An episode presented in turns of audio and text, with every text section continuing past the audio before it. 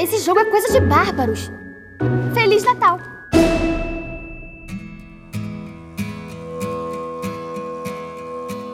Eita, que a gente chegou no dia 21 de dezembro. Nossa Senhora. E hoje a gente tem o quê? Mais um episódio, mais um presentinho do podcast Harry Potter e o Advento de Natal. E nesse episódio, a gente conversou um pouco sobre artefatos mágicos. E o Danilo, Hum. que estava nesse episódio, vai contar um pouquinho pra gente o que, que vocês aprontaram, Danilo. O que que Luísa, Luiz e eu fizemos? Abrimos uma listinha de artefatos mágicos e jogamos pro universo.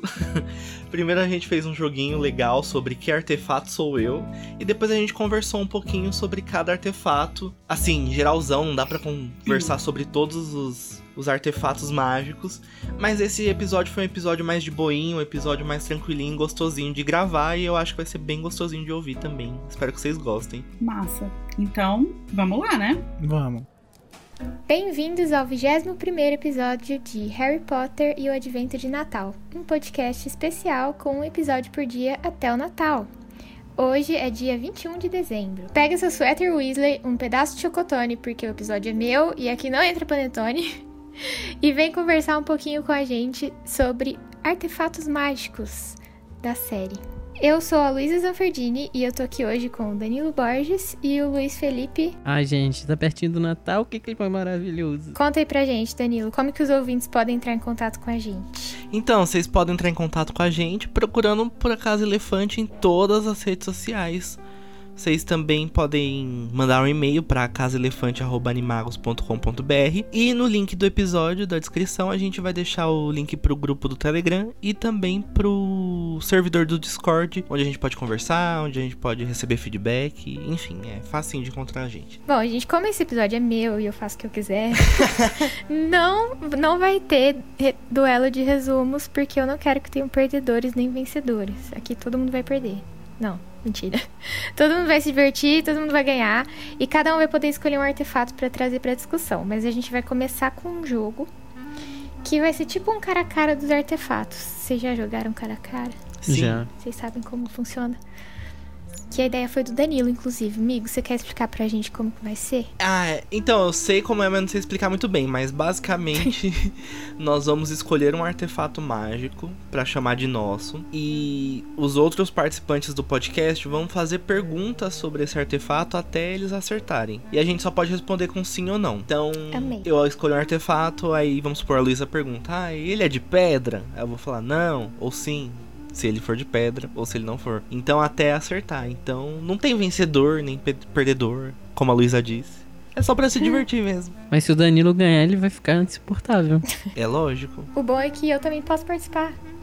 É, isso que é importante É. também. Então, quem quer começar? Acho que você devia começar escolhendo. Não vai ter nem dado aqui. Eu, eu começo escolhendo a pessoa que vai começar? Não, escolhendo artefato. Acho que você devia ser o primeiro artefato. Tá, pode me perguntar coisas. Ah, você já escolheu já. Pode começar, Dada. É, é um artefato pequeno? Não. Hum. Ele voa. Não. Ele tem runas antigas ao seu redor? Ou inscrições? Já sei! Espelho de Ogezete. Ai, droga. Sim. Foi muito fácil. Deixa o Danilo ganhar. É, quando você falou que ele era grande, foi a única coisa que veio na minha cabeça. Ele voa, imaginei ele com asinhas. O espelho voando. Vai, amigo, já que você acertou, é. Pode falar o seu. Quer, quer- quer dizer, vamos tentar Calma aí, deixa eu, deixa eu escolher aqui, que eu tava pensando em escolher o espelho de Ogezete também.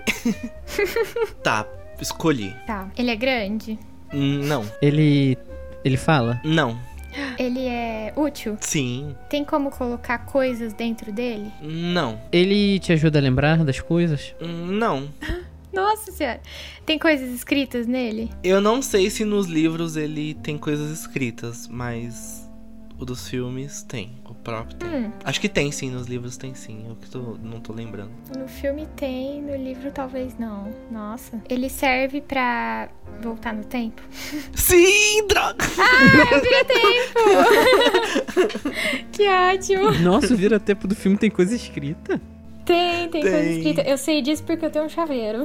que droga. Eu não lembro se no livro tem coisas escritas no Viratempo. Também não lembro. Não lembro. Tá, agora é minha vez, né? Uhum. Tá, tá, já sei. Deixa eu começar perguntando então. É, ele é pequeno? É. Sim, desculpa. Ah, ele fala Não. as mesmas perguntas. Ele é de papel? Não. Então, papelaria já tá fora. Já tá fora. Jornal. é. É perigoso? Não. Ele tem asinhas? Não. Ele muda de cor? Sim. É lembrosa. Ah, lacrou. Ah, Muito bom. ai, gostei desse jogo. Eu também gostei. Ai, divertido. Podia, podia ficar nisso pra sempre. Melhor, Tá vendo? melhor que fazer resumo. paz. É, sem tensão, sabe? É, quando a gente define que ninguém vai ganhar, é muito de boa. Sim. Ah, é só um jogo. Eu acho que é um jogo legal pra fazer no Natal, sabe? É um jogo saudável, É tá vendo? Pra, pra você famílias passar- fragmentadas por causa do O. Natal com pessoas que gostam de Harry Potter, dá pra você fazer esse jogo. Ah, um calor no coração. Ah, meu Natal com o Danilo vai ser isso. Vamos falar primeiro do- dos objetos que a gente encontrou em Hogwarts pela primeira vez. Tipo assim, o primeiro contato que a gente teve com eles foi em Hogwarts. Porque eu acho que fica mais fácil organizar assim, porque tem muita coisa, gente. Eu listei 40, mais de 45 objetos. E assim, eu sou libriana, né? Então eu não consigo escolher é, quais são mais importantes. Enfim. É, e é bom lembrar que não é um episódio que a gente vai, sei lá, estudar cientificamente os objetos, falar todo Exato. do que ele é feito, onde ele habita. Não, a gente só vai. Da onde vem? Vai ser uma conversa mais des- descontraída, porque é 21 de dezembro, a gente tem ceia pra preparar, a gente tem coisa pra comprar, presente pra embrulhar, entendeu? Então, a gente precisa distrair nossa cabeça. Qual é a primeira coisa que. Quer dizer, isso não é bem em Hogwarts, mas eu tive que colocar aqui porque não faria sentido colocar em outro lugar. A principal, o principal item que você tem que ter pra entrar em Hogwarts é uma varinha. É, importantíssimo. É, não tem como faltar. Sim. E o que vocês têm pra falar sobre as varinhas? Olha, sobre as varinhas, eu diria que é o artefato mais icônico da saga, né? Porque. Uhum. Porque é, né? A gente associa muito Harry Potter a varinhas. E eu gosto como que a saga transformou a varinha numa coisa. Que as varinhas de Harry Potter elas são diferentes das varinhas de bruxa ou as varinhas de condão, sei lá, que a gente via em Cinderela. Elas são um objeto que é muito mais prático, assim, sabe? Tipo, apesar dele conter muita magia e quando a gente vê ele pela primeira vez a gente fica, oh meu Deus, o ventinho tá batendo na cara do Harry. Eles são uma coisa muito cotidiana, né? E tipo, dá vontade de ter uma varinha. Sim, e, e na saga também, tipo, eu sempre senti que a varinha é uma coisa muito especial, sabe? Ela é, tipo, personalizada, assim, entre aspas, né? Porque ninguém fez a varinha pra você, mas, tipo, a varinha te escolheu, então ela é só sua, né? Por É, ela- tempo. é um negócio muito particular da pessoa. É, exatamente. E isso na- em outras é, séries ou filmes de bruxa, a maioria não- nem tem varinha, né? Mas quando tem também é tipo um canalizador genérico de, de magia. E É. não algo tão especial quanto é na série, né? É, a varinha, tipo, acho que é como se fosse nosso celular, né? A Exatamente. gente não, con- não conseguiria viver sem ela se a gente fosse bruxo, assim. A gente Uhum. queria ter uma varinha, a extensão do corpo bruxo. E eu acho interessante notar que, tipo, depois que lançou Animais Fantásticos, a J.K. falou das outras escolas e tem algumas que não usam varinhas, né? É, Acho que a- tipo, aquela Sim, da. é. O Agadu, né? É, que, fica no, não- que fica no continente africano. Eles não usam varinha e conseguem canalizar a magia de outra forma. Mas eu acho isso muito legal, porque são formas diferentes de canalizar. E aí, a varinha é muito legal, gente. Não tem como. Sim. Ah, eu queria ter uma pra já. E eu amo que nos, nos filmes é, eles se importaram com isso, sabe? Tipo, eles fizeram várias varinhas diferentes para os personagens principais. É, até nos primeiros filmes. hum, Que, no, Uhum. Dois primeiros, né? Que no terceiro tem a mudança de varinha, mas já nos dois primeiros eram diferentes. É, É, tem o. no terceiro fica mais evidente. É, tem o, o designer de varinhas, né, deles. E eles, Uhum. as varinhas são muito de acordo com a personalidade do personagem. Tipo, a do da Hermione, ela é toda Sim. ornamentada de flores, né? Pelo que eu li é, na minha bíblia do Harry Potter, eles deixavam os atores escolherem as varinhas. Ah, isso é Então é legal. muito engraçado, que faz muito sentido, assim, né? A pessoa que vai interpretar o personagem, tipo, ela pensa como personagem, então ela escolhe como o personagem escolheria. Eu acho isso muito legal. Uma coisa legal das varinhas é que o. Acho que o Ed Redmayne ele quis que a varinha do Newt não, contesse, não contivesse nada de animal, assim, sabe? Não fosse preparada com nem. Ai, que fofo. Porque ele Bem falou. vegano. É, o Newt é super vegano, sabe? Ele é Tá mas certo. geologista, ele não faz sentido ter couro na varinha do Newt. Não mesmo, nem corda de coração de É. dragão, nada. nem pena de fênix, nem pelo de unicórnio. Do que será que é o núcleo da varinha dele? Agora eu tô perdida. É, eu acho que o núcleo em si talvez tenha alguma coisa, mas o propzinho do filme que não, não tem, sabe? Ah, sim. mas Olivaras poderia pensar em núcleos veganos de varinha. É, varinha vegana pra ontem, né? Bom, e aí, quando a gente entra em Hogwarts, a gente dá de cara com um chapéu que fala, que é o Senhor Chapéu Seletor. O papacito, o chapéu seletor. É um artefato incrível. Já começa cantando o negócio lá. Ah, mas a, a cantoria dele é chata, gente. Eu amo ele cantando o chapéu seletor. Eu, eu vou confessar, eu sempre pulo as cantorias dele. É. Exceto dos últimos livros, porque aí ele fala umas coisas meio pesadas, né? É importante as cantorias do Chapéu É. Seletor. Eu acho que é. Acho que é muito importante. E principalmente nos últimos livros, né? Porque o, Uhum. o Chapéu Seletor, se a gente parar pra pensar, ele era do Godric Gryffindor, né? E Uhum. ele foi enfeitiçado pelos quatro fundadores. Então ali contém a inteligência dos quatro pra ele poder selecionar os alunos. Então quando ele canta nos últimos livros, é como se fosse um, o canto dos próprios fundadores pra manter a escola que eles fundaram unida. Então. Nossa, sim. Por isso que eu acho muito bonito. E eu gosto muito de Chapéu Seletor, ele ainda é um belo porta-espada, né? É bem poético mesmo. Eu- é que eu não tenho muita paciência pra ler música. É, ler música é Tá. complicado É. em livros, né? É meio difícil. Mas eu gosto. assim, eu, eu... diria que eu peguei um gostinho por ler música. eu gosto do chapéu como. O chapéu em Como si, como artefato. pessoa. É, chapéu em si eu gosto dele. E se a gente parar pra pensar, ele tem muita responsabilidade, né? Porque a escolha que ele vai tomar vai mudar o, o destino daquelas crianças, né? Nossa, sim. Eu acho que ele tem que ter uma, uma- Não só inteligência, mas uma percepção, tipo, muito bizarra, assim, pra conseguir falar, nossa, você vai dar certo em tal caso. Seria o Chapéu Seletor o único, a única pessoa que entende de psicologia em Hogwarts? Talvez. Provavelmente. É o que chega mais perto de psicólogo na escola. Ele é o Ai, pedagogo daí do- do- de É. Hogwarts. Quando o seu pedagogo é um chapéu, é porque a situação tá meio Tá complicada. grave, né? Depois que o Harry foi selecionado, ele passou por poucas e boas, né? E aí ele acabou descobrindo o que era um pomo de ouro, que é um objeto que a primeira vez que a gente vê, a gente fala, ah, tá, que bonitinho, né? E aí lá no final da saga, todo mundo explodiu cabeças com o que aconteceu com o pomo. Eu acho o design dele muito lindo. Sim, Eu ele é também, muito muito. icônico, né? O pomo de ouro. Uhum. Eu tenho um certo ranço de quadribol, mas do pomo eu gosto. E eu acho genial isso de que, tipo, o Harry pegou ele com a boca e ele só abre é, ao toque do primeiro é, jogador que pegou ele, né? Mas ao mesmo tempo isso é meio problemático, porque assim, todo, todo jogo eles têm que fazer um pomo novo. Não, sabe? acho que era só o encantamento do, do Dumbledore. Ah, mas acho que tem. Acho que é uma. É igual bola de não. futebol. Todo. É. Todo jogo tem bolas diferentes, assim. Milhares Ah, assim. é? É. Uhum. Tipo assim, se uma bola sai fora do campo, o Gandula já manda outra lá que tá pertinho. É igual, igual no tênis, igual vôlei. Assim, quem milhão produz de pomo de ouro deve ganhar um dinheirinho, né? Porque Ah, É. são muitos. Mas eu acho que, que não era só um feitiço do Dumbledore. Não, porque é- o ministro, quando leva lá, ele fica olhando, tipo, esperando o pomo abrir. Uhum. É uma regra, né? pega ele. De todos é, os eu pomos. acho que todo pomo é assim. E isso foi genial da parte do Dumbledore, né? Lembrar que o Harry pegou com a boca e que o ministro não ia ver o que tava lá dentro, né? Muito genial. Ah, é um mistério tão gostoso de ficar abro no fecho. Como assim? Nossa, quando eu li isso, eu fiquei, gente. Que? Como assim? Que horas que é o fecho?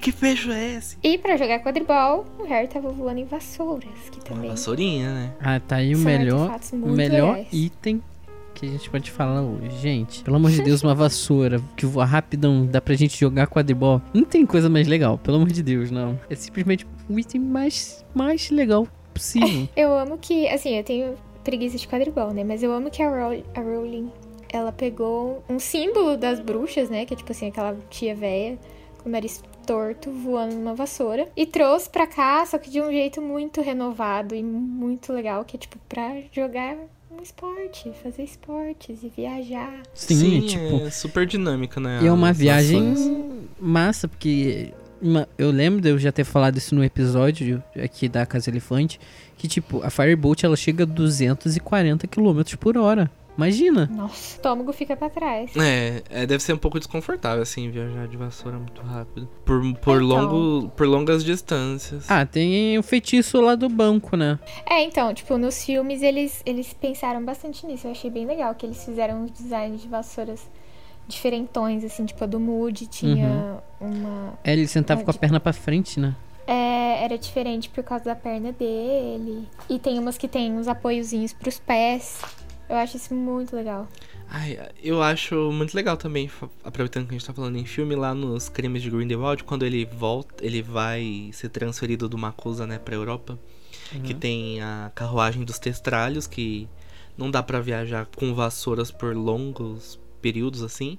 Aí eles costumam, acho que eles costumam usar testralhos pra fazer essas viagens intercontinentais. Só que é legal que assim que ele sai, tem tipo as vassouras, como se fosse aqueles eventos que tem um carro, mas vem as motinhos de polícia, sabe? Do lado, tipo uns batedores. É muito legal. De backup, né? Se der ruim. É, se der Caminho. merda aqui. E vamos falar do, do objeto que eu escolhi pra ser no começo do jogo, que é o espelho de hoje, Zed, que eu amo e ao mesmo tempo te- teria muito medo de ficar na frente dele. Vocês teriam medo? Teria. Você falou isso, eu tava me perguntando isso também, eu teria. Gente, imagina, qual, qual será o maior desejo da minha vida? Eu acho que eu ia Nossa, olhar pra frente né? daquele espelho, a minha vida ia simplesmente perder o sentido. Sim. É, eu acho que deve ser. Acho que um bruxo precisa realmente tomar cuidado, né? Porque deve ser muito legal ver o maior desejo do seu coração se realizando. Mas ao mesmo tempo deve ser perturbador, né? E é como se fosse uma droga. O Dumbledore até manda o Harry tomar cuidado, né? Quando ele tá lá. Sim. A pessoa, acho que ela sabe que quando ela sair da frente do espelho não vai estar acontecendo aquilo que ela viu, né? Então ela fica lá, tipo, Eternamente. curtindo o momento pra sempre. É o que E- o Dumbledore fala, né? Que muitos bruxos já enlouqueceram Sim. olhando pro espelho. é. Uhum. E o mais legal do espelho é que ele é apresentado num capítulo de Natal, né? Que Pedra Filosofal É verdade. Olha aí, ó, foi tudo pensado há 20 anos atrás, tá vendo, gente? E o. E é legal também que, apesar dele ser esse artefato que ele vai ser destruído no final de Relíquias, né? Por conta. Pra não correr o perigo de nenhum aluno ficar lá por dias e dias, mas ele ainda tem a. O Dumbledore ainda consegue utilizar uma. Ele pra uma utilidade super importante pro livro, que é pra guardar a pedra. Então. A natureza Sim, do espelho genial. ainda permite essa última cartada dele, e acho isso muito legal. Uhum. E acho que a magia desse espelho também deve ser muito complexa. E muito antiga também, né? Tem carinha muito de. antiga. Ah, isso é uma É. coisa interessante da gente falar, que eu acho que no mundo bruxo existem artefatos que são muito. É, não é. São muito vulgares, Peculiares. assim. É, e tem esses que são mais peculiares, que são mais magia antiga. Então, tipo, enquanto o pomo de ouro, a vassoura, a varinha é uma coisa mais do dia a dia, que todo bruxo tem acesso, o Uhum. espelho é uma coisa mais. ma- magia antiga, sabe? Tipo, uma coisa mais. E isso só Sim. tem aqui em Hogwarts, então. É, Eu acho que isso, por mais que a Rowling popularize alguns objetos, igual ela fez com a vassoura, tipo, tornou um negócio super pop, o espelho ainda traz essa vibe de magia rudimentar e medieval. Uhum. E, e é uma coisa que eu, eu nunca tinha visto antes, assim. Não, não necessariamente um espelho, mas sei lá, uma, uma feitiço de bruxos que mostra o maior desejo da vida da pessoa, sabe? Primeira vez que eu vejo isso. É, realmente. E é uma coisa muito poderosa, né? Demais. Bom, e pra é, proteger a pedra, o Dumbledore não usou só o espelho, ele usou um xadrez de bruxo gigante. Mas eu queria falar de xadrez de bruxo no geral, porque eu acho muito legal. As pedrinhas se batendo e se destruindo. É violento, né? É muito violento, mas é muito legal ao mesmo tempo. Mas também exige que a pessoa saiba o nome das casas. Aí eu já não ia conseguir jogar. É, eu já ia me confundir já. Nossa, gente, pelo amor de Deus, vocês nunca jogaram Batalha Naval, não? Não, também. Não, nós somos mero mor- meros mortais estúpidos que nunca. eu sou de humanas. Nada a ver, né? Ah, mas eu sou de humanas é uma desculpa que funciona pra tudo. Funciona pra tudo Que mesmo. isso, eu sou de humanas. Mas assim, eu acho, acho que o xadrez é um esporte que é muito icônico, né? E ele é sempre retratado na cultura pop. E eu acho legal ter um xadrez em Harry Potter, igual tem em Star Trek, aquele xadrez tridimensional que o Spock joga. Então é uma coisa que tem em Star Trek, tem em Harry Potter, deve ter em outras franquias também. Eu acho muito massa que, tipo, em vez de falar, ah, não, é, eu vou botar pra proteger a pedra um joguinho de xadrez. Tipo, pra você jogar, você tem que terminar o jogo pra conseguir passar. Não, é um jogo de xadrez gigante. Isso é muito Gigantesco. legal. A professora Minerva deve ter, tipo, pular, dado pulinhos, assim, de alegria quando o Dumbledore deu essa ideia pra ela. Nossa, ela, ela com certeza fez esse trabalho com toda a alegria do mundo. Pai, Nossa, chegou sim. meu momento, assim, vários. Quase um Perpetual locomotor dela, né? Exato, ela tem muita cara de que se divertiu fazendo esse feitiço. Esses feitiços, né? Quem não ia se divertir fazendo aquele xadrez gigante? Cara, É. é, é, é muito legal. Eu acho que a descrição muito dada icônico, no. A descrição dada no livro chega a ser até mais legal que a no filme. Bom, eu já não sei te dizer, porque eu fiquei muito marcada com o do filme, né? E isso fez com que, tipo, isso ficasse tão marcado na, na cabeça das crianças da época que, que aí começou a ter xadrez gigante em, tipo, parque, na minha cidade. Ah, tinha uns aqui no shopping gigantes, abre assim. um, um negocinho de xadrez pra gente jogar. Assim, Sim. não um gigante, né? Mas, pô, a peça deve ter um metro, mais ou menos. Ah, não, aqui era, tipo assim, do seu tamanho. E aí você podia entrar no lugar delas, igual em Harry Potter. E é- era muito legal. Ah, é. Eu acho que é um bom jeito de aprender xadrez. Acho que Hogwarts devia adotar Sim. um xadrez gigante. Tirando a parte que os alunos podem morrer, acho que dava pra adotar. É, isso aí dava pra ter feito um chão maciozinho. É. né? Umas peças feitas de espuma, sei lá. Xadrez de EVA. Xadrez GVA. Exatamente. Já, umas pinhata. Você quebra e tem glitter ah, dentro. é- ia ser legal se o xadrez fosse pinhata, você quebra, tem glitter e É. docinhos dentro. Ia ser muito massa. Bom, e depois de passar pelo xadrez gigante, eles encontram ela, a Senhora Pedra Filosofal. Ah, a maior de todas, né? Rainha Pedrinha. Bom, não literalmente a maior, né? É. É. E eu adoro a história dela, que, tipo, ela é uma coisa que existe no imaginário nosso, assim, né? É, é um, negócio, é um mito que a gente já tem na, É, no nosso mundo exato. há anos. Eu acho muito legal isso, que a Rowling consegue trazer essas coisas e apresentar elas pra gente. E a, e a gente fica muitos anos achando que é de Harry Potter, na verdade. Você descobre quando você fica velho. Que não era, na na verdade. verdade, não era só de Harry Que o Potter. Nicolau Flamel não é um personagem inventado por, por Harry Potter. Sim. Ah, eu acho a Pedra Filosofal muito legal, assim, tipo. Eu acho que todo o mistério envolvendo ela no livro é muito interessante. E, e assim, ela tem os mesmos conceitos da Pedra Filosofal do mundo trouxa, assim, né? Do que a gente sabe sobre ela. Mas mesmo assim, Harry Potter ela ganha meio que outra dimensão, né? Tipo, é muito legal. É, até porque ela tá com uma pessoa só e, tipo, aparentemente essa, essa é a única pedra, né, que, que eles sabem que existe. Sim. E eu tava pensando agora, tipo, provavelmente a gente já falou disso em algum episódio, mas como que o Nicolau Flamel e o Dumbledore ficaram, tipo assim, hum, sinto uma coisa estranha no ar, vamos esconder essa pedra, sabe? Do nada, assim. Porque Ah. até então a pedra tava com o Nicolau Flamel, né? Ah, mas É, eu acho que eles, eles já deviam ter esse negocinho, tipo, pô, é a pedra filosofal, né? Quem não ia querer a pedra filosofal pra viver tanto quanto o Nicolau viveu? Pô, se eu fosse eles, já tinha escondido isso, ó.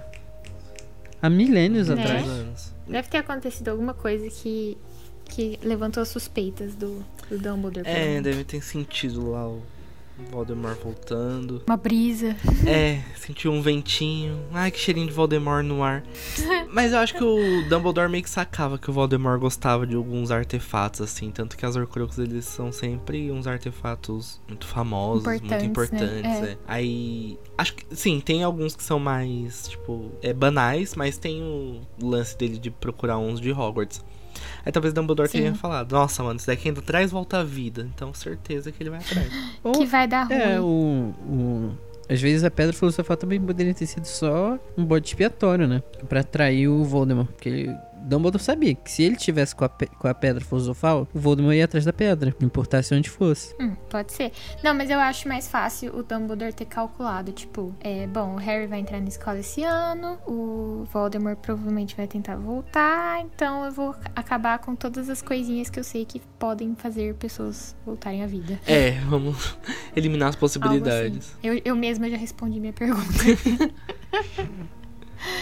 Isso é terapia, gente. É, total. Bom, e agora que a gente já encontrou a pedra, a gente acabou o primeiro filme. O primeiro... Nossa, o Igor vai me matar que eu só tô falando do filme.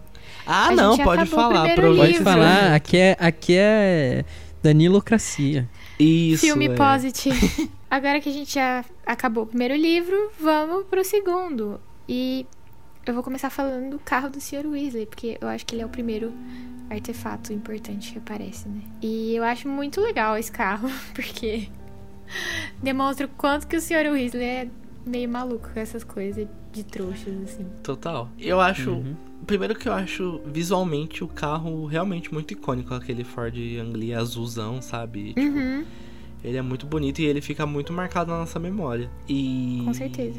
E realmente mostra essa paixão do Sr. Weasley pros trouxas, ao mesmo tempo que ele meio que perde a noção, né? Tipo, põe um negócio pro carro ficar invisível ali, tipo, passa um pouquinho do limite, Sr. Weasley. Ah, mas eu acho legal ele passar do limite também nisso, porque é meio que é a mistura do mundo trouxa com a cabeça dele de bruxo. É como se pegasse, fizesse um blend disso e pegou algo que era super comum e transformou em, em muito louco. E ele fica testando um monte de feitiço no carro, né? Tipo, Sim. Tanto o de ficar invisível quanto aqueles pra ficar com o interior maior, assim. A gente vê no- nos livros mais pra frente que ele faz isso no carro dele. E o carro parece que tem uma personalidade também, né? Tipo, quando ele foge pra floresta e depois encontra os meninos de novo e salva eles da, da Aragog. Sim, É tem isso, né? que- O carro, É. ele, ele meio que responde por ele em alguns momentos. Eu acho legal a Sim. relação do, dos filhos do Sr. Weasley com o carro, né? Porque tem muito isso dos filhos adolescentes pegarem o carro emprestado, às vezes escondido. Só que nesse carro, Né? o carro voa, né? É verdade, eu não tinha pensado nisso, porque o Fred e o Jorge estão com o quê? 16 anos nesse livro? E. Não, 16 não. De 14, né? Enfim. E eles que estão dirigindo, né? Tipo, eles só vão junto com o Rony, porque o Rony, teoricamente, não saberia dirigir, mas aí no final ele sabe, né? É, acho que não, me du- não duvidaria se o Sr. Weasley também ficasse lá ensinando eles a dirigir, mesmo com a idade que eles têm. Porque se Né? um bruxo pode voar numa vassoura, né? Que é tipo o carro deles, por que não? Ele não deve sentir a gravidade, né? Que é dirigir um carro. É, acho que é mais difícil você matar alguém atropelando a pessoa com uma vassoura do que com um carro. Que Quer dizer, carro. você também não vai conseguir atropelar uma pessoa com uma vassoura porque está voando. Mas meu carro também voa. Esquece tudo que eu falei. o carro é menos perigoso que a va... Quer dizer, a vassoura é menos perigosa que o carro. É, eu acho que a vassoura é menos perigosa que o carro. E na casa dos Weasley também, é, o Harry encontra o relógio deles, que é muito legal esse relógio. Ah, o que relógio é mostra onde eles perfeito. estão. Gente, esse relógio é genial. É tipo Find My Friends, só que nos anos 90. Ah, eu tenho vontade de dar esse, esse relógio às vezes pro meu pai. Ele parar de ficar perguntando onde é que eu tô. Né? Eu gosto do relógio eu acho que ele mostra muito da personalidade da família Weasley, né? Tipo, é realmente um símbolo deles, esse relógio. Porque Uhum. Sim. são muitos filhos pra dar conta. E eles realmente Exatamente. precisam achar uma forma de administrar aquilo, né? De saber o que tá acontecendo com todo mundo. meio que o tempo todo, né? Principalmente os gêmeos, eu acho. É, nossa. Deve ficar rodando aquele, a carinha deles lá eternamente. Bom, não eternamente, né, Daniela? É. Quando um deles morre, é, o ponteiro some? Ai, não sei, hein? Talvez. Não automaticamente, né? Ai, mas seria triste, né? Deixar um ponteiro ali do falecido. Nossa, muito triste. Tipo, igual a tapeçaria dos Black, que, que a mãe do Sirius queimou o, o rosto de quem deserdou a família, entre aspas. né? Pesado. Bom, e aí eu comecei a ficar confuso com a ordem das coisas. Aproveitando que a gente tá falando da personalidade da família Weasley, uma coisa que demonstra muito a personalidade da Molly é o berrador que ela manda pro Rony, porque justamente por conta do carro, não é? É verdade. Ah, isso é muito a cara da mãe, assim, que liga 15 vezes E aí na 16 você atende já com o cu na mão, assim. É, já tem Deus. Eu acho que o berrador é, é um pouco invasivo, assim. Os bruxos realmente não sabem conversar. Mas eu acho que faz parte do. de ser bruxo, né? Ter essas coisas que eles Hum. não levam. Não tem noção, né, das coisas. Eu tenho medo Verdade. de falar sobre o berrador e ser cancelado de novo por cancelar a Molly. Então, Se você falar qualquer coisa mal da mole, eu vou cortar. Não vou nem deixar aí pra. Eu gosto quando o berrador vai pra Petúnia lá. Acho legal. pra Petúnia não, pro Harry. Quando ele faz. infla a tia Guida e é expulso de Hogwarts. Gosto de ver a cara assustada dos Dursley. Sim. Ah, eu gosto da ideia do berrador, eu acho muito genial, assim. tipo, é, porque ninguém nunca te mandou um. Uma carta que simplesmente começa a berrar. Ah, amigo, áudio, né? A gente recebe áudio. Eu recebi hoje mesmo um áudio aí me xingando. Luísa, Gente, o berrador áudio era a gente igual. sozinho. O berrador ele te expõe. O berrador era igual o Nextel antigamente, que as pessoas falavam na rua Nossa. com eles. Com as pessoas gritando. Entre- Mesmo a tendo a, ideia- a opção idade. de falar como um telefone normal. As pessoas gostavam de falar Ai, no que Viva ódio que eu Voz. tinha desse Nextel. Ai, eu lembro do barulhinho até hoje. Mas já que a gente também já falou, tá falando do segundo livro, tem um item nesse, nesse livro que eu acho que é, assim, um dos mais marcantes de Harry Potter e, óbvio, um dos mais importantes, que é a espada de Godric Grifinória. Sim, eu falo Godric Grifinória, quem não fala assim tá errado. Que eu acho que é um, é um- é um item muito incrível, né? Primeiro que ele já foi feito pelos doentes, que não é algo muito comum uma pessoa ter um item feito pelos doentes. Ainda mais uma espada. E sem falar, além de ser feito pelos doentes, ela ainda consegue absorver tudo que fortalece. Assim, nada roubado. Nossa, né? Isso é muito legal. É, e eu acho legal.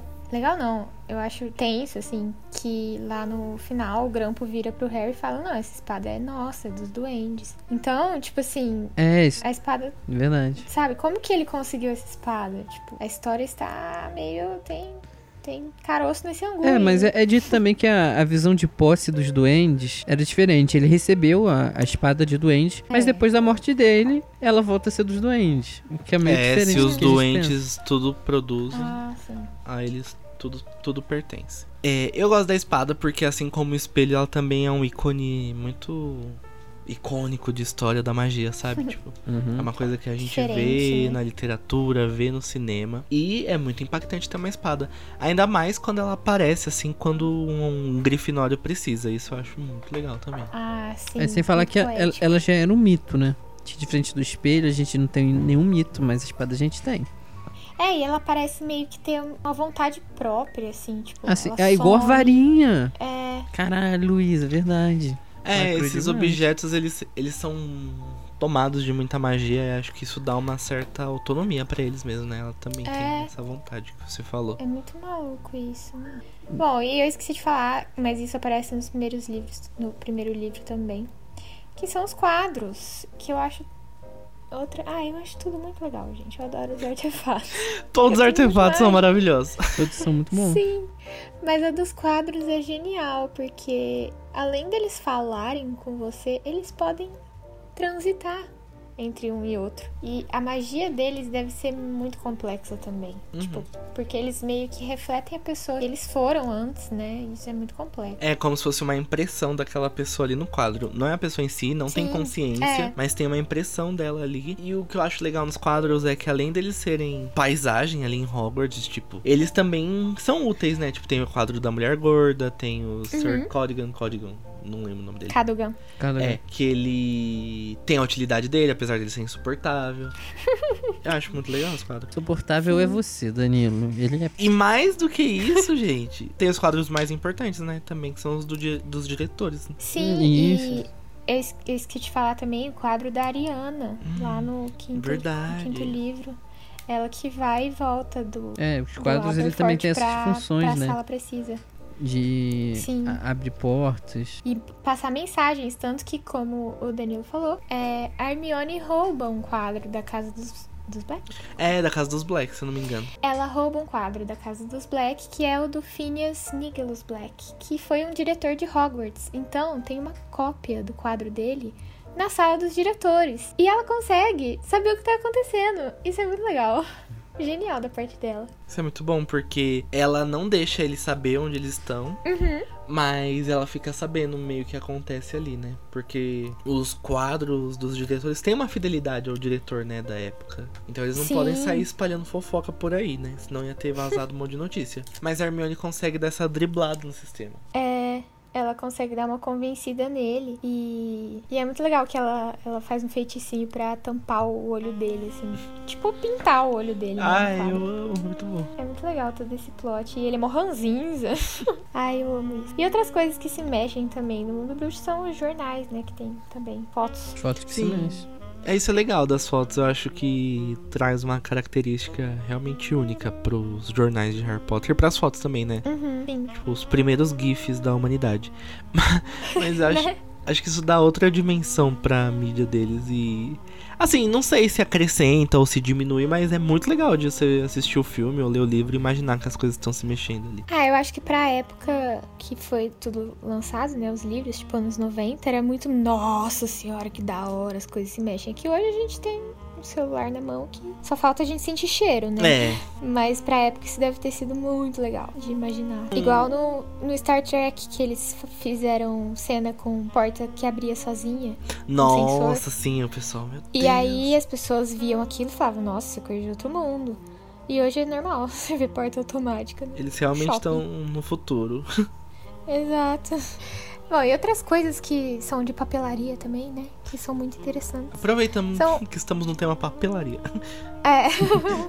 Mina Lima, corre aqui. Corre aqui. São os livros. Tem vários livros esquisitos. E eu adoro isso. Ah, o, mas o, o- aquele, aquele livro monstro, monstruoso dos monstros são mais icônicos, gente. É, tipo, Uhum. eu acho muito bizarro um livro que te apresenta um perigo caso você não faça um carinho no livro. Isso é a cara do Hagrid, né? Ele podia ter escrito esse livro. Sim, é- é- acho que é muito característica do Hagrid, o livro monstruoso dos monstros. E deve encher o saco, né, se você não sabe lidar com ele, tipo... Ah, com certeza. Ah, gente Gente, ninguém deu, né? in- ninguém deu instrução pro quando eles foram comprar na livraria. Né? É verdade. O cara lá tá prendendo os livros numas gaiolas, todo É, Machucado. esse é um livro que teria que vir com manual. Ai, Que não gente, morda. os livros nas gaiolas são muito bons. E o mesmo tiozinho da livraria, nessa hora, ele tá falando: Ah, isso é pior do que quando a gente recebeu os livros sobre a invisibilidade, porque eles são invisíveis e a gente nunca achou eles. Ai, eu amo essa parte, mano, é muito bom. Eu- isso é tão Harry Potter, né? Sim. Aproveitando que estamos falando de papelarias em gerais, vamos falar de um de um mapinha que não é um mapa comum, né? É um mapa meio maroto, né?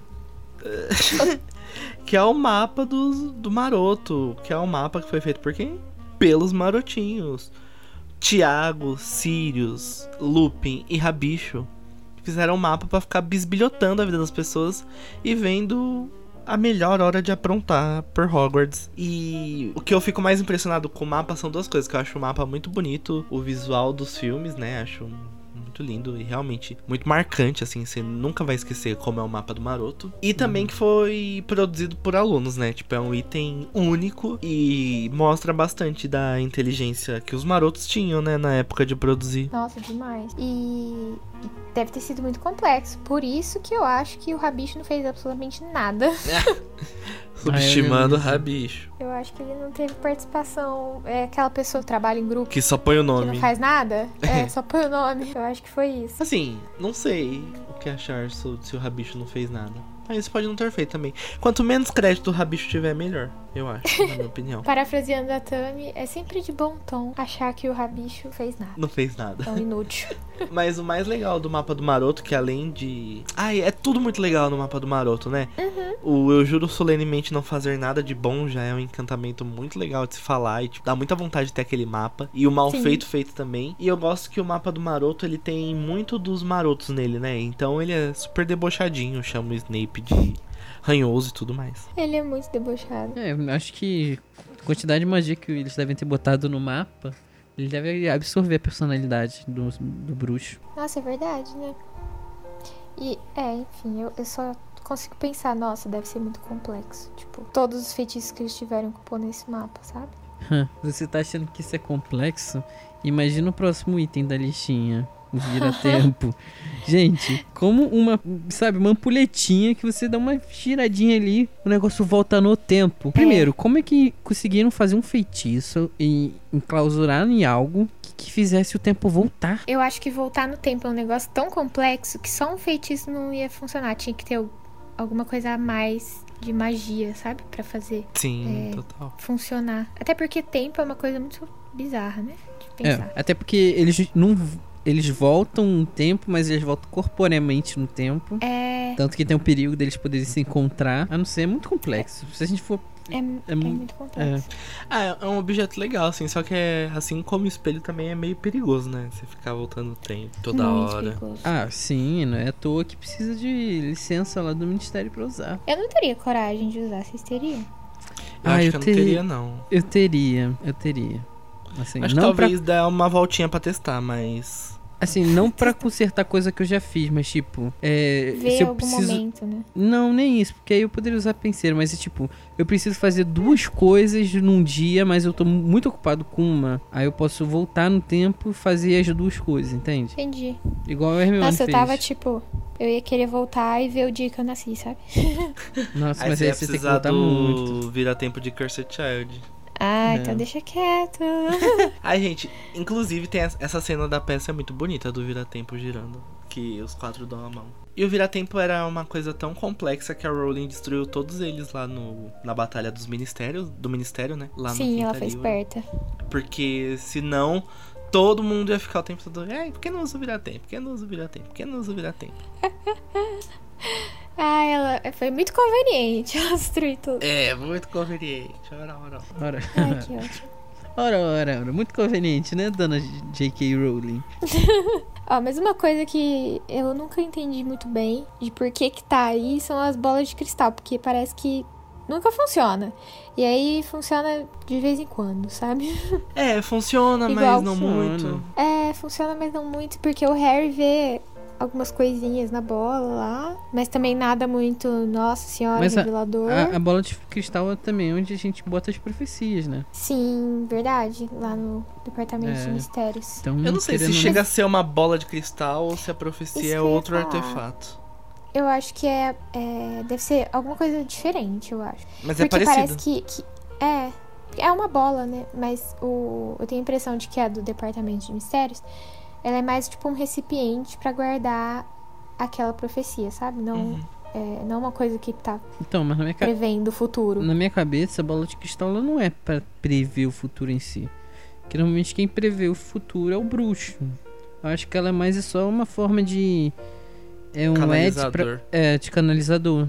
Ele serve como canalizador, às vezes pra você mostrar algo ou você guardar algo. Mas quem tem uma bola de cristal também é o Nicolau Flamel lá no Crimes de Grindelwald. Só que ele não vê bem o futuro, ele meio que vê o que tá acontecendo ali. Não sei se é É, uma câmera eu ia falar. escondida por Paris. Tem tem bolas de cristal em- outras é, outros filmes e séries, né? Que são pra ver o que tá acontecendo na hora e não no futuro. É. Mas eu acho legal a bola de cristal porque no último livro é assim que a Sibila vai se defender, né? Dos comensais da morte. Vai começar a atacar a bola de cristal em todo mundo. Ai, eu amo. tipo, foda-se. É, tchau! Pá, vai jogando bola de cristal em todo mundo, é muito bom. E entrando no quarto ano, a gente tem vários momentos tristes, né? Mas Temos morte, É. temos. temos, é. Temos morte, Trauma. temos feitiço, temos poção, temos tiro de canhão, Impostor, esfinge. Impostor, policial disfarçado. esfinge. É, eu ia falar do Cálice de Fogo, que é o, o início do fim da saga. E ele é o objeto principal, assim, né, do, do quarto ano, eu acho. Porque. Quer dizer, não é o principal, mas ele é o que faz o quarto ano acontecer. Que a gente já falou bastante dele nesse, nesse, nessa última temporada. Mas ele é um objeto bem enigmático, assim. Tipo, ninguém sabe muito bem como ele funciona, de onde ele veio. E também um objeto muito humilde, né? Que é dito que ele é um objeto humilde, simplório. Como assim, humilde? Porque a construção do, do cálice de fogo não é um negócio muito ornamentado pra ser luxuoso, igual, por exemplo, a gente tem objetos igual a espada, é, igual o espelho de Gisede. Ele é um ah, objeto tá. simples. Tipo, ele é rústico, Ele é, né? é rústico. Ele é meio comum, né? De Só. madeira. É realmente Uhum. um cálice, só que sai fogo azul. Ah, eu gosto do cálice, acho, acho um método legal de sorteio. E ele não tem culpa, né, gente, se alguém furou a linha etária ali pra botar o nome do Harry, tadinho. Ele sempre funcionou tão é, bem. E é engraçado pensar que, tipo, depois disso ele nunca mais vai ser usado, né? Porque, enfim, sempre deu merda. Deu B.O., né? Onde será que eles guardaram isso, sabe? É, e aí no quarto ano também tem o ovo de ouro, que é aquele ovo que o Harry rouba, basicamente, dos dragões, que grita com ele. Bem agradável esse ovo. É, é uma amizade. Eu gosto como a amizade do Harry e do Cedrico está sendo ligada por um ovo. É realmente muito legal. Ah, eu, eu gosto muito do jeito que o Harry pega o ovo de ouro. Acho que é a primeira vez que a gente vê uma coisa assim, né? Diferente, né? Sim, é verdade. E principalmente o fato dele gritar e ter um mistério de como ouvir o que ele quer, o que ele precisa de verdade. Eu gosto do ovo de ouro. Uhum. Olha, gente, tô vendo que eu não desgosto de nenhum artefato. Acho que todos eles são maravilhosos. Danilo repensando ag- agora. Eu gosto do ovo e agora eu tava pensando, tipo, será que o Harry guardou isso? ah, eu guardaria de lembrança. Ah, eu guardaria. Será que pode, né? Então, mas ao mesmo Ah, tempo. o é ovo uma ficou com ele, né? Triste, né? É, não sei se o Harry ia querer lembranças do quarto ano, assim. Talvez se É. tivesse dado tudo certo, ele guardaria. Tanto que ele deu o, o dinheiro que ele ganha pros, pros gêmeos, É. né? Bom, e aí tem a taça Tribruxo também, que eu gosto de chamar de a taça da desgraça. A taça maldita, chave de portal. Porque ela Inferno. acabou com a vida do Harry, tadinho. E do Cedrico, literalmente. Que horror. E essa taça é bem inútil, né? Se for pensar, tipo. Ela não é, bem, ela não é mágica, ela só foi transformada num. É, era pra ser só um portalzinho pra levar eles lá pra frente do labirinto, É. né? Mas levou pra um cemitério, olha no que deu. Peguei no troféu, olha no que deu. Eu acho bem Muito bonita triste. a taça tribruxo. É linda. E, O nome e no desse filme... episódio tem que ser Eu e meu amigo pegamos numa taça, olha no que deu. E... Two guys, one cup. É. Só que no, quando eu assisti o filme, eu confundi a taça com o cálice. Nossa, eu super eu achava também. que a taça era o cálice de fogo. Porque no Sim, pôster ficava- é tipo, cálice de fogo tem a taça, tribruxo. Exato. E aí, no fi... você ficava tipo, mas qual que ele vai ter que pegar no final? É aquele marronzinho ou é o que brilha? Que? Por que, que tem Por dois? quê? O que, que tá acontecendo? A minha cabeça de 10 anos deu uma bela uma bugada quando eu vi esse filme. Mas eu comprei a taça tribruxo fui Ai, parque. manda foto. Ela Ai, acende. Ai, que legal. E chegamos na hora dela, dela mesma, Fabiola Hyper do mundo bruxo. Ela que tem um instrumento que é um instrumento de manipulação, que é, que é bem uma crítica à imprensa, né? Que é a pena de repetição rápida da Rita Skeeter. Que assim, acho legal ter uma pena de repetição rápida. Acho legal. Queria escrever tudo só no comando de voz? Queria. Mas a pena tem a peculiaridade de que ela dá uma manipulada, né? Faz uma fanfic ali, não faz? E dá uma chupada na pena também, que eu tenho certeza que foi a recarga do veneno ali pra fazer a pena. Nossa, eu sempre Escreveu esqueço que ela dá uma chupadinha na pena, né? Pra, pra pena funcionar. Pra dar aquela calibrada. Essa pena é muito legal mesmo. E ela é Bem- bonita, né? Verde. É, e é bem genial. Ai, ai, Rowling é genial, não tem como. E pra mostrar ainda mais a genialidade dela, a gente descobre a existência da penseira, que é a melhor invenção dessa mulher. Que é um objeto, além de lindo, extremamente útil. E terapêutico. Porque. E terapêutico, exatamente. Ah, e o que a gente sabe da penseira é que Hogwarts foi construída em volta dela, né? Tipo, igual a árvore da Celeste do Castelo Ratimbum. Primeiro Deus fez a penseira e depois houve Hogwarts. Será que tinha é, lembrancinhas dos, dos fundadores na penseira? Devia ter. Será que tinha um pensamentinho deles perdido? Ia ser legal, hein? Guardar um pensamento Ia ser muito legal se tivesse. Dos pensadores. Dos, dos fundadores. funda- O que eu gosto da penseira é é justamente isso que tem no espelho também, que é uma coisa antiga, né? Magia pura e uhum. na sua maior, mais pura forma. E muito poderosa. Poderosíssima. também. Ah, então, né? E aí vem o fatídico ano que o Harry passa inteiro de TPM, com razão. e a dona Umbridge chega com aquelas penas de sangue, que eu não sei como chamar. Além disso. É uma pena de sangue. Ai, Que é um, basicamente um instrumento de tortura, né? Né. O Filch deve adorar esse negócio. ai, que vagabunda, né, a Amberjack? Que raiva que dá Ué. quando ela mandou Harry escrever. É Mamacita, será que ela arrumou amigo. isso, né? Mamacita. Ai, a mamacita, ela passa do limite. Não dá, gente, dá muita dó do Harry escrevendo. E ela, tipo, bem de boinha lá e vendo que os alunos estão sendo torturados. Não, não tem condições isso, não. Ela tá meio curtindo até, né? É muito absurdo isso, gente. Tipo, como que ela arrumou essas penas, sabe? Devia ser proibido. Não, gente, a pessoa Ela é- que pensou em fazer essa pena, né? Que pessoa maldita. Também. Ué, gente, isso é uma, uma crítica à educação anti- antiga, né? Lembra que usava palmatório e tudo? Uhum. É verdade, eu falei disso em algum episódio. já. É uma educação bem punitivista, Punitivista assim, né? demais. né? Bom, e pra variar, nesse ano, a Hermione pega uma coisa que ela sabe da existência e que é muito horrível. E ela transforma em algo muito legal. Ela pega a ideia das...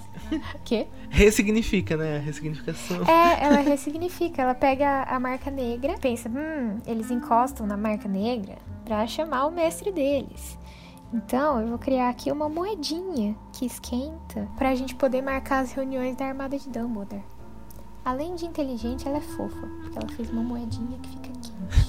É, eu acho essa ideia muito boa, assim. No mundo sem celulares, acho perfeito que tenha uma moedinha pra chamar as pessoas. E bem discreto, né? Porque, sei lá, se você mandar um bilhete, dá meio que na cara um monte de coruja ficar voando pela escola, assim. Sim, E a é. moeda é um negócio que você deixa ali no bolso, assim, esquentou, você já fala, eita. Eita, tem aqui. E é perigoso também, né? Eles deixarem coisas registradas, tipo, da armada. Exato, sim. É porque a moeda, aparentemente, é uma moeda normal, né? E ela só, só tá enfeitiçada pra esquentar. Uhum. Então, mesmo se alguém achar, não, não vai entender o que, que tá acontecendo. Verdade. Lá, e voltando um pouquinho lá em Câmara Secreta, quando o Harry vai pra Travessa do Tranco, né? Que ele fala biboca diagonal. Pelo menos no filme ele fala biboca diagonal. Ele meio que se esconde no armário. A gente não dava nada por aquele armário. O que será que é isso? Até que a gente descobre que é um armário sumidouro que vai ser um item essencial pro plano do Draco furar a segurança de Hogwarts, né? Sim, nossa, todo o rolê desse armário pra mim é tipo, puta que pariu, que furo. Como deixaram escola, isso? sabe? Isso, sim. É, exatamente, tipo, não é, não é furo de roteiro. Furo de, roteiro. segurança. Furo de. do livro não, da história não, mas tipo, furo, exatamente, furo de segurança. Tipo, mano. Quem pôs esse armário lá é um fucking armário. Como que você enfia um armário dentro de uma sala sem ninguém ver? Tipo, na sala precisa. Mas eu. Quem fez isso? Ah, mas aí a sala precisa, né? É difícil você chegar lá e tirar é, algumas coisas que estão lá que representem perigo. Não, mas eu tô falando assim, tipo, ah, o Harry entra lá com um livro na mão. Tá, é mais fácil, né? Você tá andando pela escola com um É. livro e põe lá. Agora com um armário, Como que aquele armário foi parar lá, né? É, tipo, muito grande. Mas eu gosto muito do rolê do armário sumidouro porque, porque é muito lenta a construção dele. E é uma coisa que eu gosto Uhum. muito no filme de Enigma do Príncipe, como é tenso. Cada cena do Draco com o armário. E põe a maçã, tira a maçã mordida. Sim. Põe o passarinho, tira o passarinho morto. E é tenso Pra demais. fazer ele, ele funcionar, Já que falou né? do filme, chupa Igor, Danilo que disse, não fui eu. É, é legal como a JK deve ter botado a mão pra falar, não, não, deixa. Ele tem que se esconder nesse, nesse armário aí sim. Que ele tem que ver, esse armário tem que estar presente. Então, mas é essa cena da câmara secreta, ela é tá nos extras, né? Tipo, ela não- foi pra, pro corte final do filme. Ela tá nos extras, não lembrava que tava nos extras. Sim, tá nos extras. Tipo, na O versão que tem estendida. no né? filme. É, na versão estendida.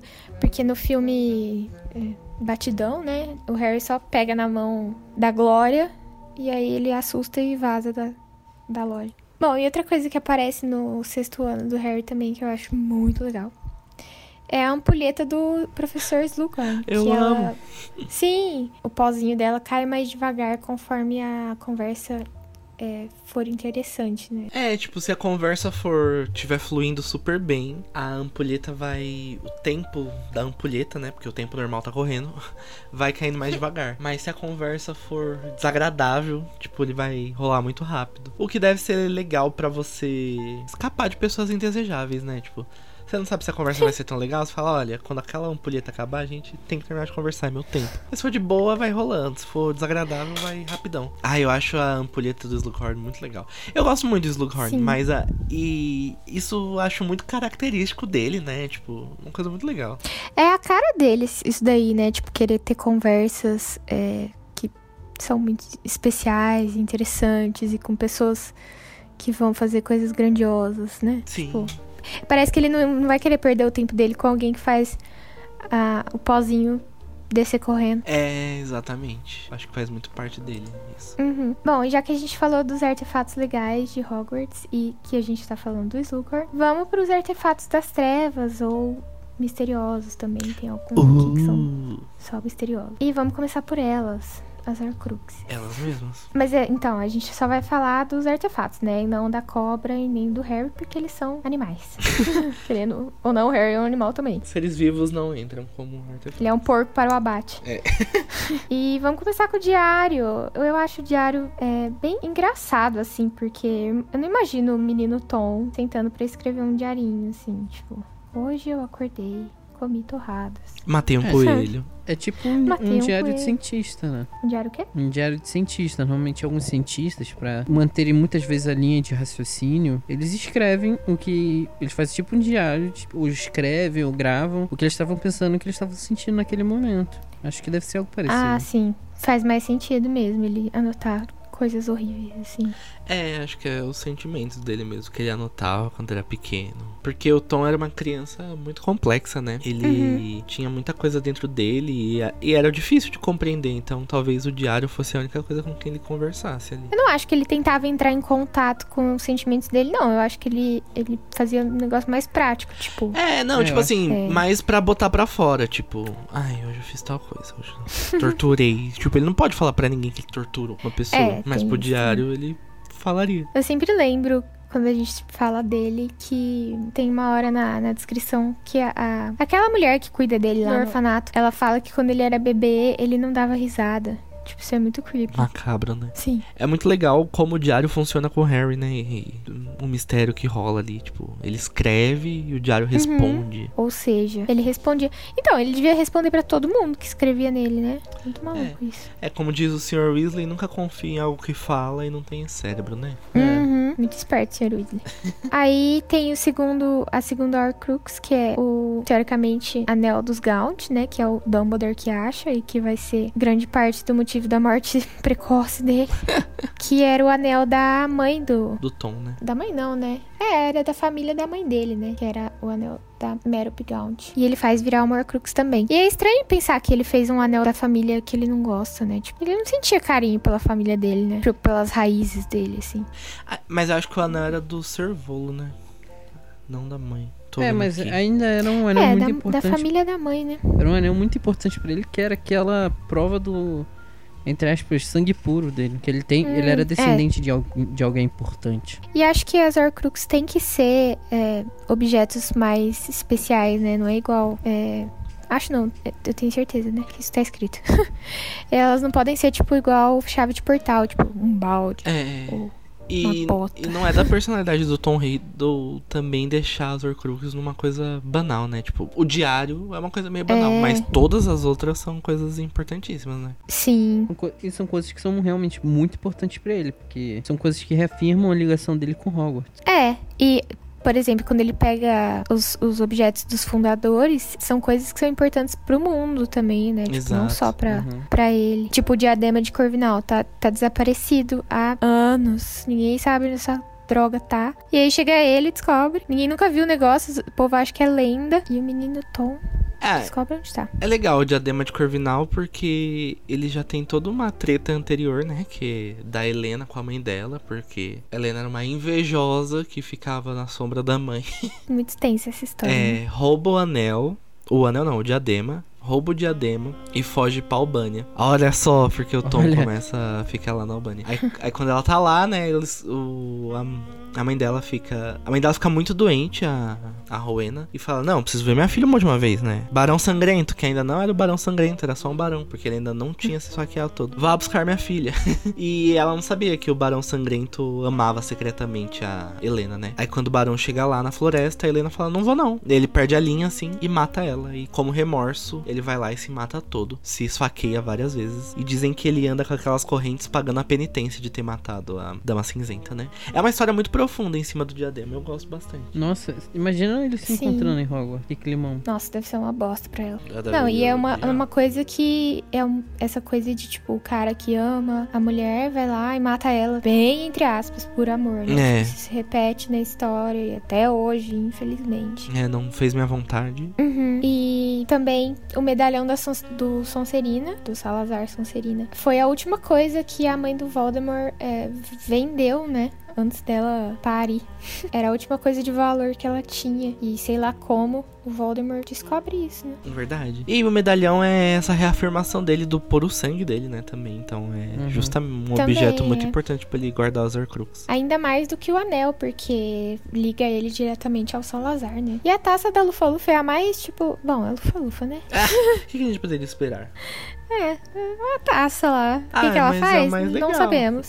É, prova que o Lufano já teve sua glória um dia. Ela fica se enchendo de líquido lá toda hora, nunca acaba. É tipo um refil de refrigerante. É tipo uma cornucópia de líquido. em contraste com as Horcruxes, a gente tem também as Relíquias da Morte, que são basicamente a mesma coisa, né? Com a mesma intenção, que é evitar a morte, só que de um jeito menos horrível. que são a varinha, a capa e a pedra. O que eu mais gosto das Relíquias da Morte, além do conto dos três irmãos, é que realmente existe um culto Sim. dessas relíquias, né? Desses artefatos. Tem até o símbolo deles, que é o famoso triângulo com círculo e com traço, né? Eu gosto que realmente existem o- as pessoas que cultuam as relíquias da morte, porque é legal, porque existe duas simbologias, né? O Grindelwald vai se apossar disso pra ser o símbolo dele, tanto é que o Victor Krum no último livro ele vai falar: "Ah, ele é seguidor do Grindelwald ali, ó, o Xenof Ludwig tá usando as relíquias e o Xenof só vai explicar: "Não, eu só tô usando um símbolo que já era famoso". Foi quase como a suástica do Hitler, né? Tipo, é um símbolo que já existia e ele ressignificou pra ideologia dele antissemita. E de um jeito horrível. É, né? de um jeito macabro, que não dá pra usar mais, né? Não. Mas as relíquias todo mundo tem. Então, mas eu acho que, por exemplo, o Xenofilho é uma pessoa meio, né, mais pra lá do que pra cá, retratado desse, desse jeito. E ele é a única pessoa que a gente vê na época do Harry usando isso. Uhum. Então eu acho que depois do Grindelwald, é, as pessoas pararam de usar Sim. o símbolo das relíquias por medo mesmo de ser confundido. É igual a nossa bandeira do Brasil, né, gente? É. Não dá pra usar hoje uma bandeira querendo pagar É, de patriota mais. Não dá pra usar mais a camisa da seleção. Exato. Naquela camisa lá que você pagou uma grana, vai virar pano de chão. É. E é legal isso, como a busca pelas relíquias da morte vai se confundir com um projeto de poder, né? Que é do pelo bem maior. E as relíquias individual, individualmente são muito legais, tipo a varinha, a capa e a pedra. Dá muita treta? Dá muita treta. Todo mundo quer matar quem tá com a varinha, todo mundo quer matar. Mas eu gosto delas individualmente. O interessante delas é que, tipo assim, a varinha meio que não, não tem muito o que fazer, né? Porque as pessoas matam umas às outras por causa dela, porque querem poder. A pedra parece que deixa todo mundo muito deprimido. Sim. Que pega ela, fica muito deprê, e aí, tipo, ela se perde, aí outras pessoas encontram meio que por acaso. E a capa é a única que passou de geração pra geração. E foi justamente a capa que salvou o irmão. Então, tipo assim, é o, é o único presente da morte que realmente funcionou pra fugir dela, né? Sim. E é o único que foi passado pra frente de uma forma mais, mais contínua, né? Mais É, não contínua. Até, no- até na história, né, da, do- das relíquias, falando no caso a lenda, foi o pedido mais sensato.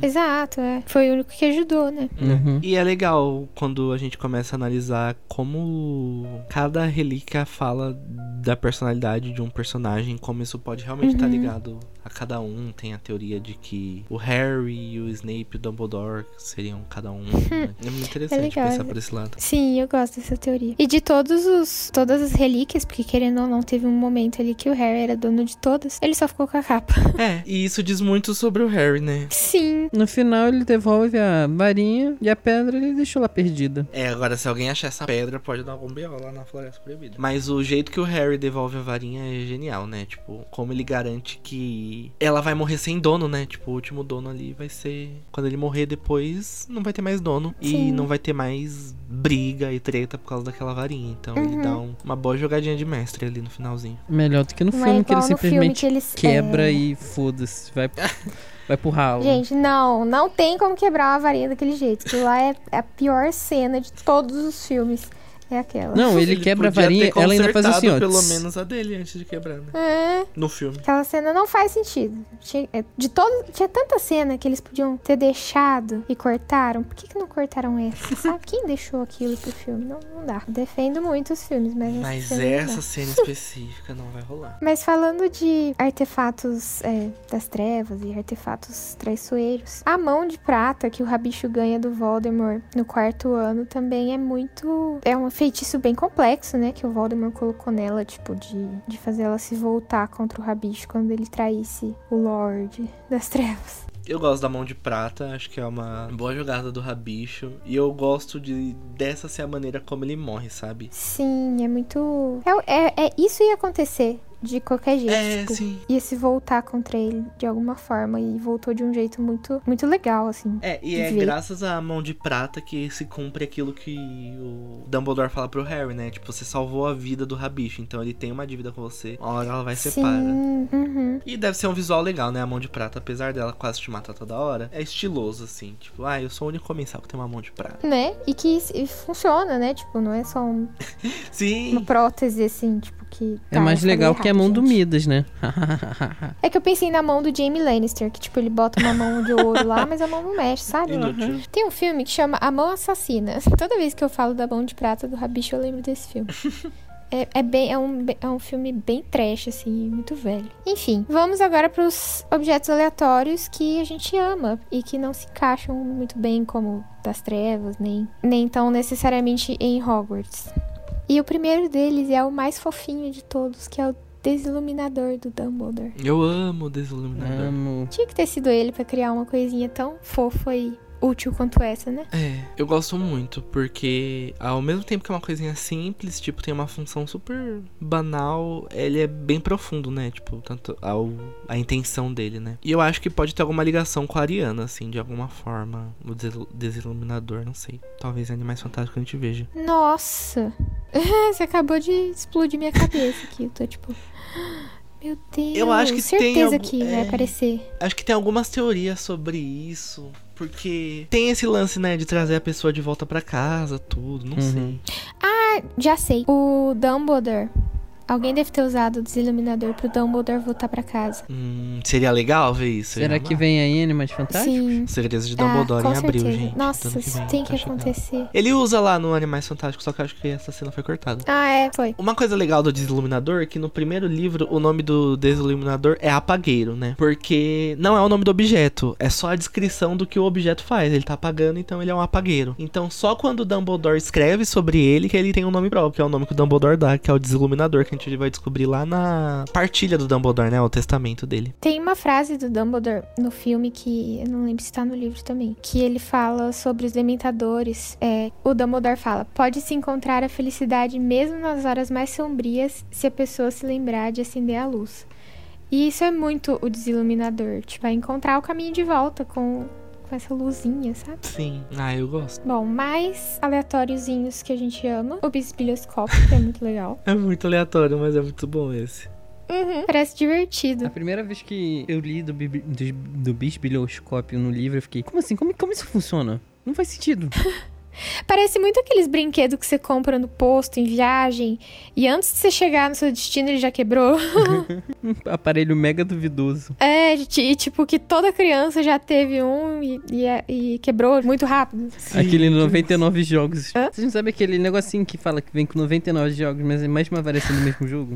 99 variações do mesmo jogo. É aquele CD que a gente comprava, verdade. Mas então, e parece que ele acaba funcionando, né? Lá no, no trem. É, até que funciona. Tem como ter certeza, né? Outra coisa aleatorinha também que é fofa e muito útil. Quer dizer, deveria ser útil, mas acaba não sendo tanto. É o lembrol, porque ele te fala que você esqueceu de alguma coisa, mas ele não fala o quê. É a coisa mais útil e inútil que existe no mundo. Exato. É, é, é legal, mas poxa, poderia ter sido melhor. Pero não útil. Mas eu gosto do lembrol, eu acho ele muito bonito Eu também. gosto. Bom que também dá pra jogar quadribol com ele. Né? Mas assim, vocês estão falando que é inútil, mas gente, só de você saber que tá esquecendo algo, já é alguma coisa. É, faz você procurar, né? O que você tá É, esquecendo. porque a, a É. ideia que a gente tem é do Neville, que é tapadaço. Tadinho. Tá lembrando de quando eu tive Covid e eu fiquei esquecida. Tipo, eu sabia que eu tinha esquecido as coisas, mas não lembrava que. É muito horrível essa sensação. Que agonia. Já que a gente também tá falando de, um, de objetos incríveis, a gente tem um, um Noitebus que simplesmente é um fucking ônibus que só atende os bruxos quando eles precisam e ninguém vê. Olha que coisa útil. Eu gosto. A magia desse ônibus é muito legal. Sim. É, e, existe, e existe até aquela teoria, né, que ele seja um, um zoo, né, porque como se Ai, noite... não faz sentido. Ah, a gente já falou disso né, no episódio de Noitebus. É, eu não sabia se eu colocava ele como artefato, porque ele é um veículo, né? Mas a gente botou o carro, É. as É, a gente botou, ser, acho que ele merece a menção rosa. E Ah, deve ser ele- legal gente, é um viajar com ele. É, não, legal deve ser um pouco desconfortável, né? E ele é roxo ainda. É, ele É, é, ele é bem estiloso. bonito. E ele é muito útil. É. Muito útil. Imagino que não deve ser o único no mundo dos bruxos, né? Na Inglaterra, talvez. É, acho País que de não é Gales mesmo, ali. não. aquele- É. Útil. É, nos outros países deve, deve ser outras coisas, mas é legal, né? Como um, um bruxo que precisa só levantar a varia que ele aparece. É conveniente, né? Dona J.K. Rowling. Conveniente. Se tivesse em varinha também já se fudeu, porque não tem como pegar. Ó, e falando em objetos muito úteis, eu tenho que falar da bolsinha da Hermione. Porque, Ah, eu é queria um uma de, de verdade. assim, é mais o feitiço, né? Mas, nossa, é muito genial isso, gente. E, a- e não fica pesado, tipo, é a melhor invenção. Essa é a melhor parte. eu- Todas. Tem como fazer isso na minha Sim. pochete, não? Eu, que, eu tô precisando. Pochete. Mas por que você tem uma pochete em 2021? Amigo, eu espero voltar em carnaval um dia. Hum, mas enquanto isso, você tá usando por quê? É. Por que não, você tá não com ela usando, agora? Mas eu. não, gente, calma. calma. Deixa a gente julgar suas escolhas de moda. É.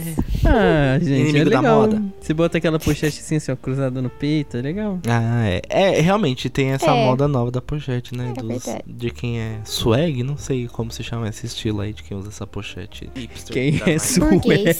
Bur- hipster burguês. É, esses hipster aí. Ah, aproveitando que a gente tá falando da bolsinha da Hermione, também tem a mala do Newt, né? Que deve ser o mesmo feitiço ali. Um pouco mais complexo, é né? É. Uhum, Mas, a- sim. agora chegando. Esse daqui, esse artefato é pra você, que tem mania de perseguição.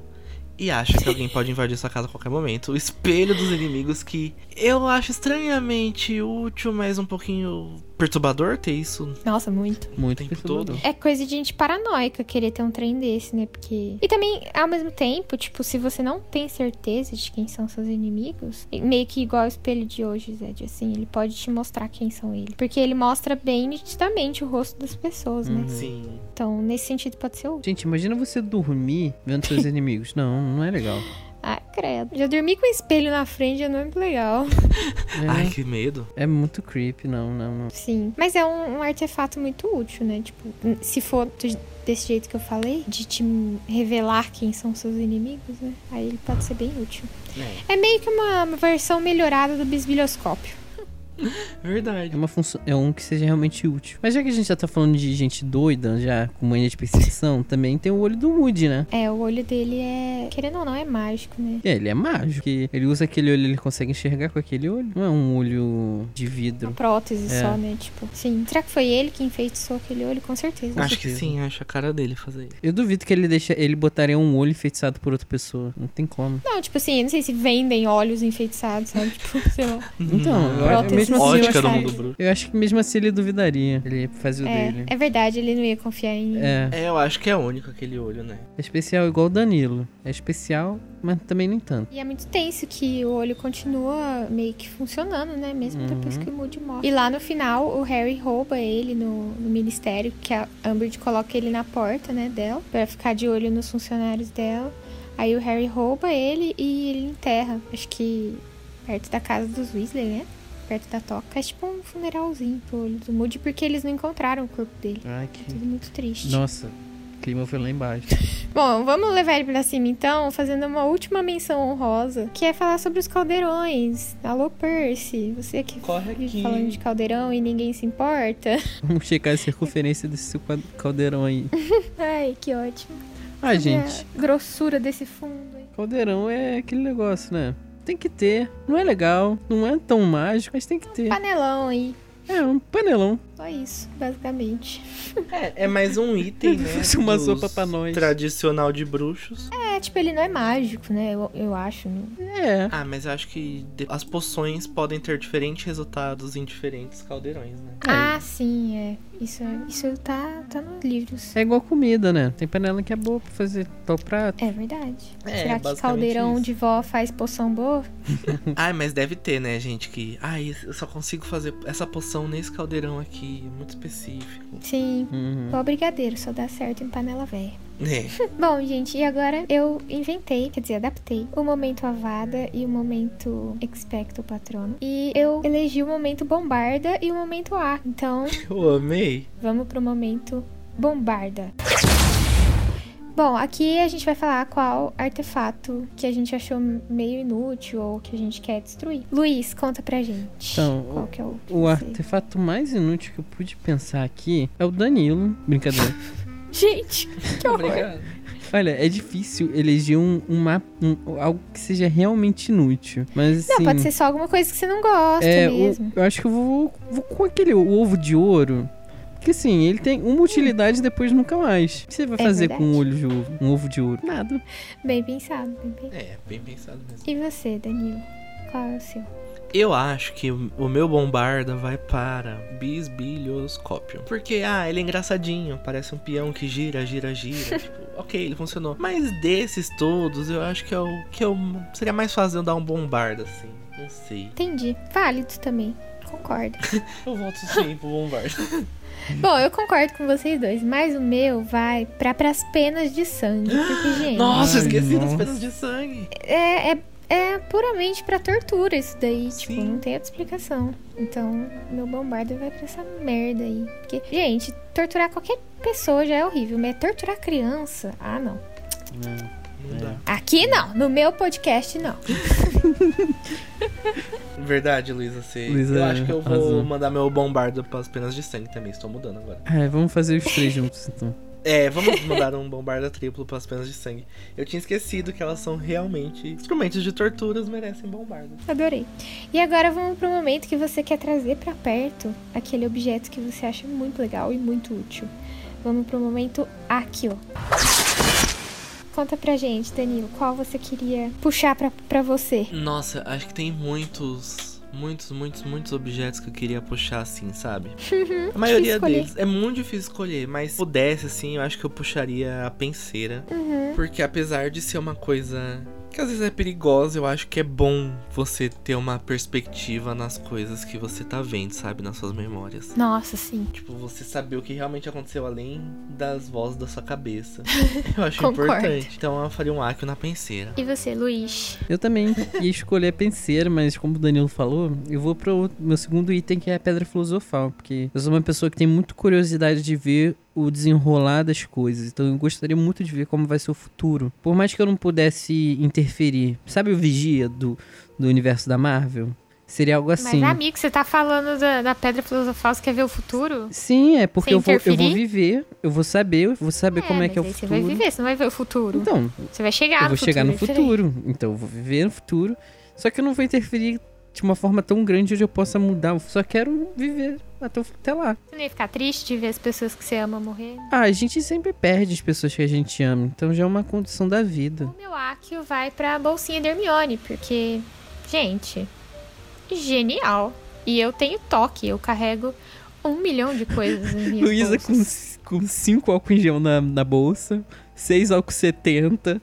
Eu já carregava um, um bando de porcaria na minha bolsa antes da pandemia. Eu, eu só consigo imaginar a bolsa da Luísa, um negócio com, assim, bem muito compartimentada, tipo, as coisas aqui, mais umas outras assim jogadas, tipo a identidade, a identidade está lá jogada. É bem isso mesmo. Tipo, eu carrego. Eu sempre carreguei álcool em gel, ah, band-aid, lixa de unha, tudo que poderia dar errado na rua, eu carregava. Então, carregador de celular. Gente, essa bolsinha da Hermione pra mim seria uma mão na roda, assim. Eu ia levar uma troca de roupa, sabe? Assim, um casaquinho. Aí eu penso na faculdade, eu ia levar os livros sem sentir o peso.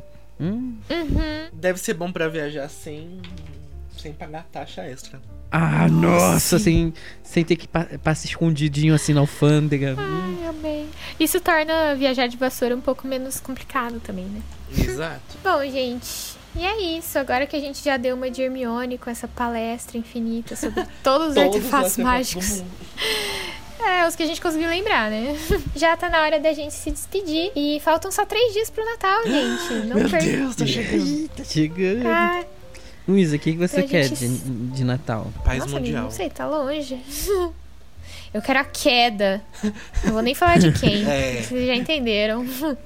É isso que eu quero. A cidade da Larissa falhou, mas eu não vou falar com você. Bom, gente, não perca o episódio de amanhã. É isso. É isso, tchau, É isso, pessoal. tchau, até gente. amanhã. Tchau. Todo mundo dá tchau. Tchau. Igual os Teletubbies. Tchau. Gente, foi incrível. Eu amei. Foi. Vocês gostaram da Luísa Host? Muito fofa, né? Gente, a Luísa é tudo, né? Eu ainda acho que a gente vai descobrir a complexidade do personagem da, da Luísa, que essa vozinha aí, É, não engana ninguém, Luísa. Você não engana É. ninguém. vem aí. As máscaras vão cair. Vão cair. Mas é isso, gente. Foi incrível esse episódio, eu amei. Foi. A gente tá chegando aí na reta final, finalíssima, né? Do Agora é só advento. tiro, porrada e bomba. Exatamente. Então agora faltam o quê? Quatro dias para o Natal. E a gente vê vocês então amanhã. Até amanhã, galera. Beijinho.